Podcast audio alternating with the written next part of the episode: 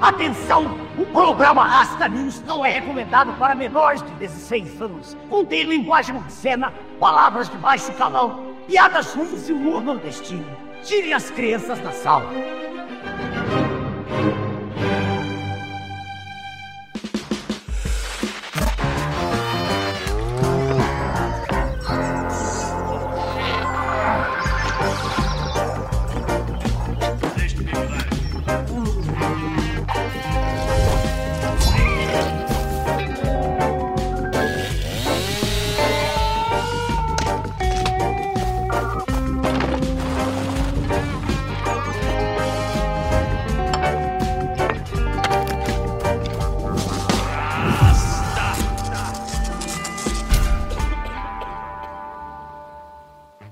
Noite, embaixadores. Boa noite, rastas e rastas. Sejam bem-vindos a mais um Rasta News, o seu jornal semanal isento de notícias. Peralvilhos, fanfarrões, libertinos, ou os grandes dramaturgos do nosso século, que através da chalaça e da pilhéria capturaram muito do que somos e mostraram muito do que escondemos. No Rasta News de hoje, trataremos dessa trupe de fanfarrões de primeira, que embalaram as madrugadas da já defunta MTVinha. O Rasta News de hoje, orgulhosamente apresenta Hermes e Renato. Porra, meus amigos, aí sim, hein? Porra, de verdade, esse aqui é um dos programas que eu mais me emociono em produzir desde o início do Rasta News. Porque aqui nós fomos criados e educados através do cânone das obras completas destes grandes pensadores da modernidade. Eu lembro de quando Mercúrio, Zatko e Renatos produziam as suas primeiras parábolas, e a impressão que deixava era que a principal arte deles seria a tosqueira. E aquelas perucas, né, meu amigo? As maquiagens, os figurinos esculachados. Ficava usando aqueles bonecos. Ficava usando aqueles bonecos zoados, né? Outras coisas de baixa produção. E a muitos, aquilo parecia ser o cerne de sua obra. Mas a verdade é que o cânone literário hermes-renatiano se imortalizou. Passados 20 anos, é difícil negar o valor de suas obras e de suas observações acerca da estrutura da realidade. Hoje, alguns ainda me perguntam por que tantas referências a Hermes Renato no Rasta News. Uma cópia? Tributo? Homenagem? Ou apenas um experimentamento esdrúxulo? A verdade é que o nosso objetivo no Rasta News é que os arquétipos Hermes e Renatianos não sejam apenas meras passagens de um programa de humor, tampouco pequenas anedotas ou apenas um grupo que criou algumas gírias e jargões que sumiram no passado. O uso da linguagem Hermes e Renatiana é fundamental aqui, pois queremos e buscamos contribuir para que estas figuras, arquétipos e análises passem a permear cada vez mais profundamente a nossa cultura, a nossa sociologia e o nosso imaginário. O Charlinho não deve ser apenas um quadro, mas uma forma de classificar o brasileirinho que só pensa em estudar. Só pensa e não estuda, né? A Dona Máxima deve ir além da piada e ser reconhecida como um grupo social. O Ministério da Costura, o Padre Gato, a Cultura Quilingue, os apaixonados que criminalizam quem não gosta de samba, todos estes e muitos outros são chaves de intelecção da nossa sociedade. O Brasil precisa ser estudado à luz de Hermes Renato. Entre um capítulo de Gilberto Freire, Achados e Perdidos de Assis, ou Arreando Sua Sunga, recomendamos ali um videozinho de Hermes Renato, né? Vejamos o caso de Charles Menezes, o Charlinho, o menino que só queria estudar. Muito se fala sobre educação no Brasil, muito se critica a forma esdrúxula dos motos, tipo aquele dos 10% do PIB para educação. Mas ninguém havia sido capaz de cristalizar esse modo de ser com uma síntese tão poderosa quanto a pergunta: Você gosta de estudar? Eu gosto de estudar. Você gosta mais de batata ou de estudar? Eu gosto mais de batata e gosto mais de estudar também. mais poético que Nietzsche, que como filósofo era poeta, e mais filosófico que Nietzsche, que como poeta não era filósofo. Hoje, podemos aplicar o você gosta de estudar, você gosta de batata para as mais diversas situações. Pô, teve uma vez que eu lembro, amigo, tava dando um rolê com uns amigos aqui em Nova York, aí tinha uma menina, né, velho, e ela tava lá no bar com a gente, ela tava toda empolgada e ela começou a falar como o rock era tudo pra ela, como o rock era a vida dela. Aí eu perguntei pra ela, né, ô minha filha, você gosta de rock? Gosto, Você gosta de batata? gosto. Você gosta mais de rock ou de batata? E ela ficou assim, né? Co- Como assim? Eu, batata é muito bom, né? Eu gosto de batata também. Ô, meu irmão, eu tô aqui contando os dias para ter eleição aqui nos Estados Unidos, porque eu quero chegar na fila de eleitores ali, chegar para aqueles branquelos e perguntar: "Ah, você gosta de votar?" Oh, yes, of course. E aí eu pergunto: "Do you like potatoes?" What do you like more, voting or potatoes? Só para ver a reação dos branquelos que ficam ali votando e depois desfilando com aquele adesivinho, tipo, eu votei na camiseta. Porra, meu irmão, você não esprou da cara dessa gente. Polímatas, Hermes e Renato também capturaram grandes verdades da nossa música. A melhor delas é o Massacration, né, velho? Que na época irritou vários rockistas que se levavam muito a sério, atraindo o desdém, inclusive, do nosso grande guitar hero da Ibanez brasileira, Kiko Loiroiro. Massacration hoje figura entre os shows mais frequentados e requisitados do país, tornando-se a maior banda de metal do sistema solar e, quiçá, da Via Láctea. E o fez mostrando que não se discute com o roqueiro. Eu não discuto com o roqueiro. Ainda na seara musical, dos maiores estudos da etnomusicologia, foi feito pelo musicólogo, putanheiro, cachaceiro e percussionista Neném Vasconcelos, no episódio do canal Brazuca, que expôs os diversos ritmos transudos e sarrantes da nossa nação. Este panelão cultural, marinado no mais puro caldo da virilha e que tem cheiro de açaí com motel. Para além da música popularesca, vagabunda e sensualista, nossos sociólogos também captaram a palmolescência de nossa intelectualidade tropicalista, alternativa, pseudocult, neodadaísta, no grande programa Com Brochura, onde Paulo César Bem Velho faz perguntas desinteressantes e demoradas para entrevistados que respondem coisas sem pé nem cabeça, tal qual o Sem Frescura do Canal Brasil. E vamos falar a verdade, né, velho? Tipo, o Provocações era a mesma merda. A gente que cresceu ali, tipo, anos 90, início dos anos 2000, o que a galera mostrava pra gente como ah, esse é o momento cultural, tá ligado? Tipo, era o programa do Jô, era provocações, era roda viva, era só palmolescência, cara. Era um negócio impressionante. Mas o fino mesmo era o Bolsa na Bossa. Talvez este seja um dos estudos herméticos e renáticos que menos pessoas tenham estudado, mas a verdade é que quando você vai numa churrascaria, num barzinho, ou assiste um programa ali na TV Costura, ou num show no Sesc, frequentemente você vai se deparar com uma parada meio esdrúxula que tomou conta da tal boa música brasileira. É um sentimento de algo que já deu certo no passado, mas que hoje é reproduzido de forma errada, exagerada e caricata. É tipo o Jorge Vacilo ou o DJ Avan, ou outros, muitas vezes grandes instrumentistas, mas que quando vão criar algo, chamam logo ali o quê? O baixo de cinco cordas fretless para fazer o pupum, pupum, pupum, pupum.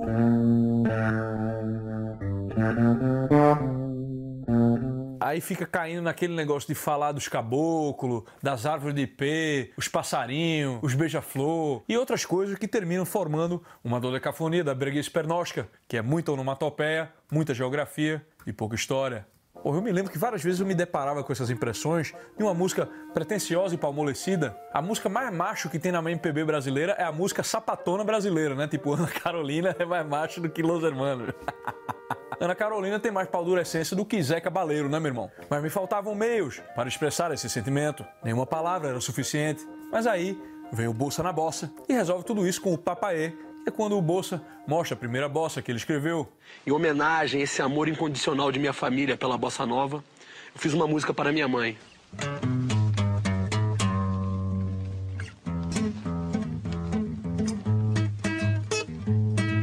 Ô oh, mamãe, yeah.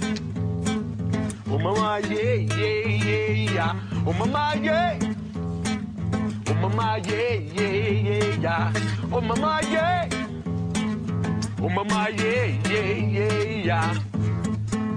E não parei por aí. Fiz uma música para meu pai também. Ô papai, yeah. Ô papai, yeah, yeah, yeah. Ô papai, yeah. Ô papai, yeah, yeah, yeah, fiz também uma música para minha avó. Ô vovó. Porra, era isso, né? O papaê, o papaê é a síntese do que deu errado no Brasil, meu amigo. O papaê é a última fronteira da nossa música, né? Poucos pisaram ali e saíram com algo que prestasse, né? Assim como o Black Sabbath, todos que tentaram evoluir melhorar a partir dali desgraçaram o que havia dado certo até então. Pat Metheny não entendeu o grande muito mais cimento e transformou tudo em papaê.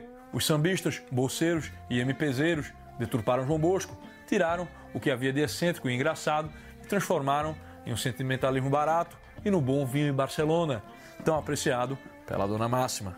E falando em Dona Máxima, tá aí, ó. Não é tia do Zap, não é elite paulistana, não é eu odeio a classe média, é Dona Máxima. Porra, meu amigo, mais uma figura esdrúxula do Brasil que era pouco compreendida até a obra Sim a Bolsa, de Hermes Renatos. Além do mais, existem pessoas que só pelo olhar já denunciam seu mau caráter. Né? Né, Jaqueline? O que, que, você me diz disso? Hã? Que, dona Márcia? Eu tava falando. Você não ouviu o que eu tava falando? O que, que você me diz disso? Não, não sei, dona Márcia. Que ah, olha pra mim. Não sei. Hã? O que, que é? Hã? Quer confusão? Hein? Que que é? Que que é?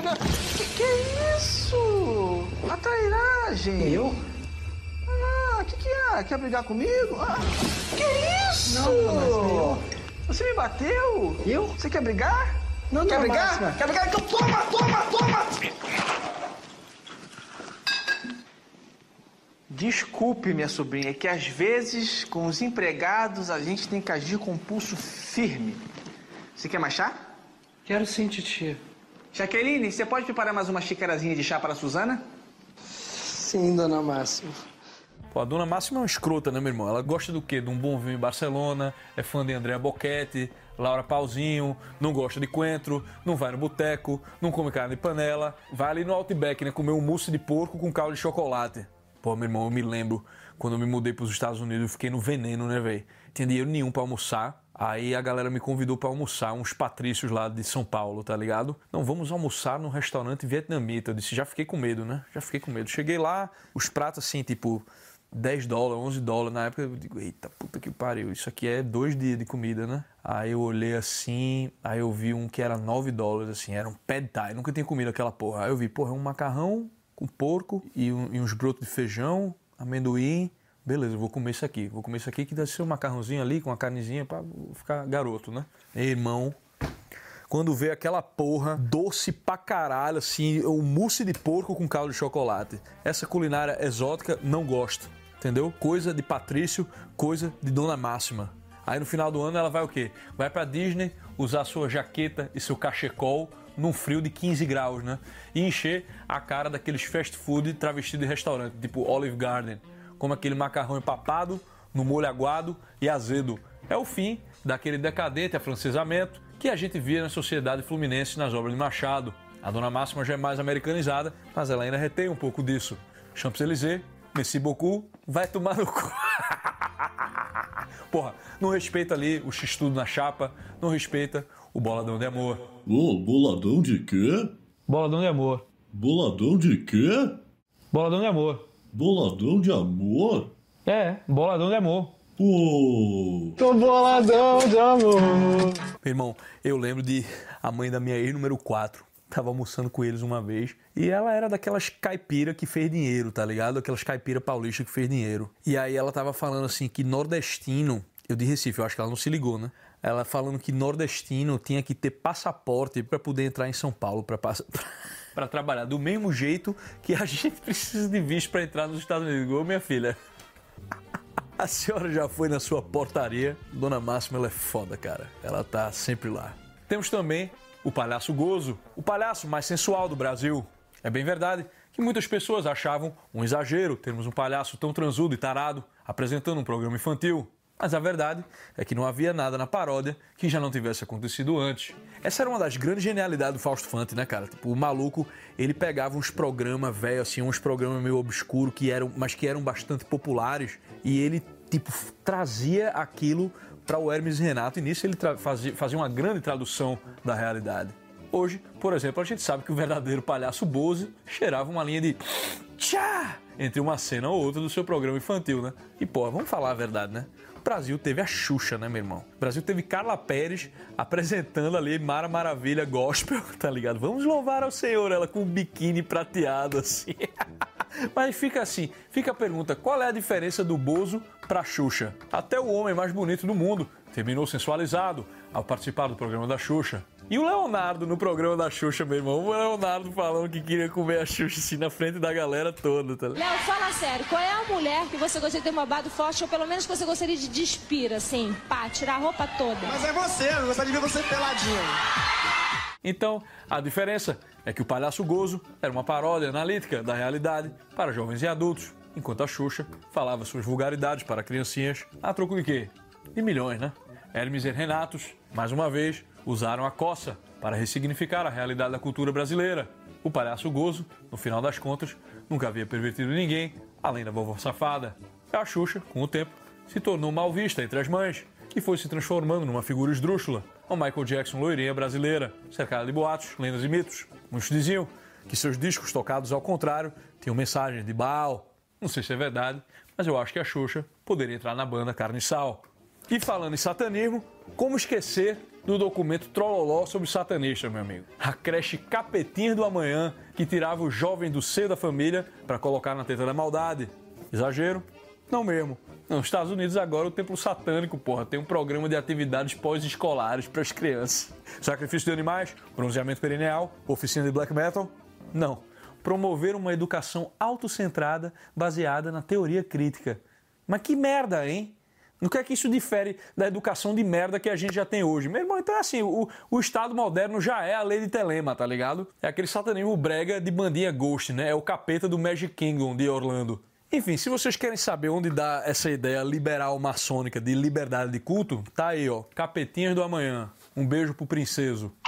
Mas não é só deste aspecto da vida espiritual humana que os nossos dramaturgos capturaram a essência. Quanto aos rumos da Igreja Católica no presente, olha, meu irmão, não existe protestante, não existe textão de tradicionalista católico de 14 anos de idade, não existe exposição tão contundente quanto aos efeitos do Concílio Vaticano II quanto o Padre Gato.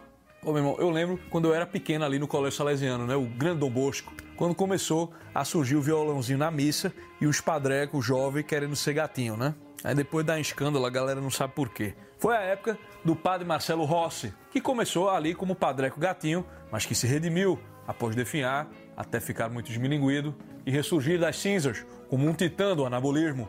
Padre Marcelo Rossi, a.k.a. Father Horse, que de acordo com o analista Rodrigo Góes, é natural.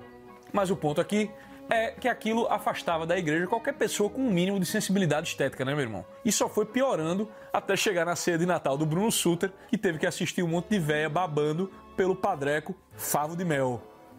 Tem a abelhinha aqui, né, meu irmão? Eu lembrei da abelhinha, né? Ele tem a abelhinha aqui. Hum. Essa história é muito boa, pô. Olha o vídeo aqui do Bruno Suter. A indignação dele, pô. Ele não sabe nem como explicar. Ele não precisa explicar racionalmente o que é que tá de errado. Tá errado, né? Tipo, é o sentimento de todos nós. Com casaco de couro, sem batina, com a roupa colada. Bonito, pô, bonito pra caralho. O cara começou. Pode até parecer fraqueza, que seja fraqueza então. Porra, aí as minhas. A minha sogra, minhas. Ai, mas que padre lindo. Que puto. Que puto. Que puto, porra. Tô lá comendo. Porra, que padre lindo. Padre lindo.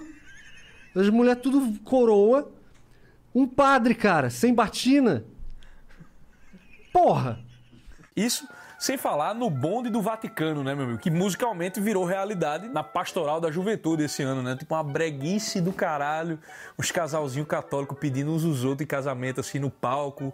Pessoal batendo palminha. Eu digo, porra, meu irmão, vai pra puta que o pariu. Enquanto isso, ao som do bonde do Vaticano lá, o padre DJ, tá ligado? Bom, musicalmente, o bonde do Vaticano virou realidade aí. Além disso, Hermes Renato cristalizou a anamnese do ser humano, iniciada ali por Machado de Assis, com seus personagens, que muito cultivavam o engano e a aparência, surgindo aí a cultura Killing. A pilantragem já faz parte da vida do brasileiro há muitos séculos. A cultura Killing se mostra presente em todos os lugares. Nas famílias, em bares e restaurantes e até mesmo em ambientes religiosos. Do dinheirinho emprestado ao golpe do envelope trocado, o brasileiro se mostra um expert na arte da manta. Oi, senhor, tudo bom? Tudo bom? Como é que vai o Marco? Tá bem, graças tá bem? a Deus. Olha só, pô, tô aqui, tu fica até meio sem jeito, meio sem graça, sem nem como pedir, mas o senhor não tem uma nota de 5, ou de 10, ou de 20, ou de 50 não pra me dar? Porque minha filha tá passando fome, eu tô desempregada, ela tá chorando desde cedo. 10 reais, mas depois você me paga? Eu pago, pago, com certeza. Tá bom? Depois eu pago a senhora. Se quiser cobrar juros, então como é que eu vou o Marco? Tá bem. Tá bem? Pô, manda um abração pra ele. Quando eu estiver em Petrópolis, eu falo que você Manda veio. um abração pra ele mesmo, tá bom? Obrigado, dona Marília. Porra, meu irmão, a cultura Killing, meu amigo. Esse foi um dos episódios mais incríveis do documento Trololó, que explica o jogo da malandragem, onde o malandro representa a bola e o otário a caçapa. Todo dia sai de casa o malandro e o Gabriel, digo, um otário. Enfim, ó, todo brasileiro conhece a manta e a quilingagem. Eu lembro, né, quando eu morava em São Paulo, tinha um maluco que ficava andando na Avenida Paulista vendendo umas canetas Bic, né? Ele perguntava pros transeuntes o que eles faziam da vida. né? Ele chegou em mim e eu disse que era tocador de piano. Daí ele respondeu que justamente ele gostava muito de arte e cultura e que estava vendendo essas canetas justamente para arrecadar fundos para um evento cultural que ele estava organizando. Que seria um show na Avenida Paulista com uma mega produção e participação de Caetano Veloso, Gal, Chico Buarque. Obviamente que eu não acreditei, né? Mas comprei uma caneta pela admiração de tamanha quilingagem, né, meu amigo? O cara tinha alcançado o que o professor Júlio Silva apresentou durante o documentário como uma fórmula perfeita para uma manta, que inclui três fatores: a má fé, a oportunidade e um pouquinho de falcatrua. Realmente, velho, esse maluco da caneta Bic tinha as três. Por essas e por muitas outras, eu acredito que o estudo das obras completas de Hermes e Renato pode ajudar o nosso entendimento sobre os vacilos e tropeços no frango da nossa sociedade e da nossa cultura. Conhecer tal obra poderá nos ajudar a corrigir erros, esclarecer a má compreensão que temos do mundo contemporâneo e, certamente, nos proteger dos perigos da bigodagem. E falando em bigodagem, é hora do nosso Troféu Bigodagem. E o Troféu Bigodagem de hoje é especial, pois é um prêmio não apenas ao pelo no bolso, mas também ao caráter quilingue deste homem da política. É ele, o deputado José Guimarães. Porra, meu amigo, o cara conhecido como o homem dos dólares na cueca, meu amigo. Bom, para começar a evitar qualquer processo, antes de mais nada, vamos esclarecer que o deputado José Guimarães não foi flagrado com dólares na cueca. Na verdade, foi um assessor dele à época. Em 2005, José Guimarães era deputado estadual do Ceará e o assessor dele, José Adalberto Vieira da Silva, foi pego com 100 mil dólares na cueca e 200 mil reais na mala. Vem aí a primeira quilingagem. Primeiro, disseram que o dinheiro vinha da venda de frutas em São Paulo. Caralho, a galera tá saudável na Paulo Sé desvairada, né? Depois, o deputado José Guimarães veio com outra explicação de que o dinheiro era para ser usado para abrir uma locadora de veículos. Já a Polícia Federal veio com uma outra explicação de que aquilo era propina paga por um assessor da presidência ao Banco do Nordeste. Enfim, muita treta rolou, alguns destes já tinham se envolvido em outros problemas, alguns foram condenados, mas o que importa é que José Guimarães caiu para cima, ganhou projeção, não foi condenado até que o caso prescreveu. Logo depois, ele já virou deputado federal.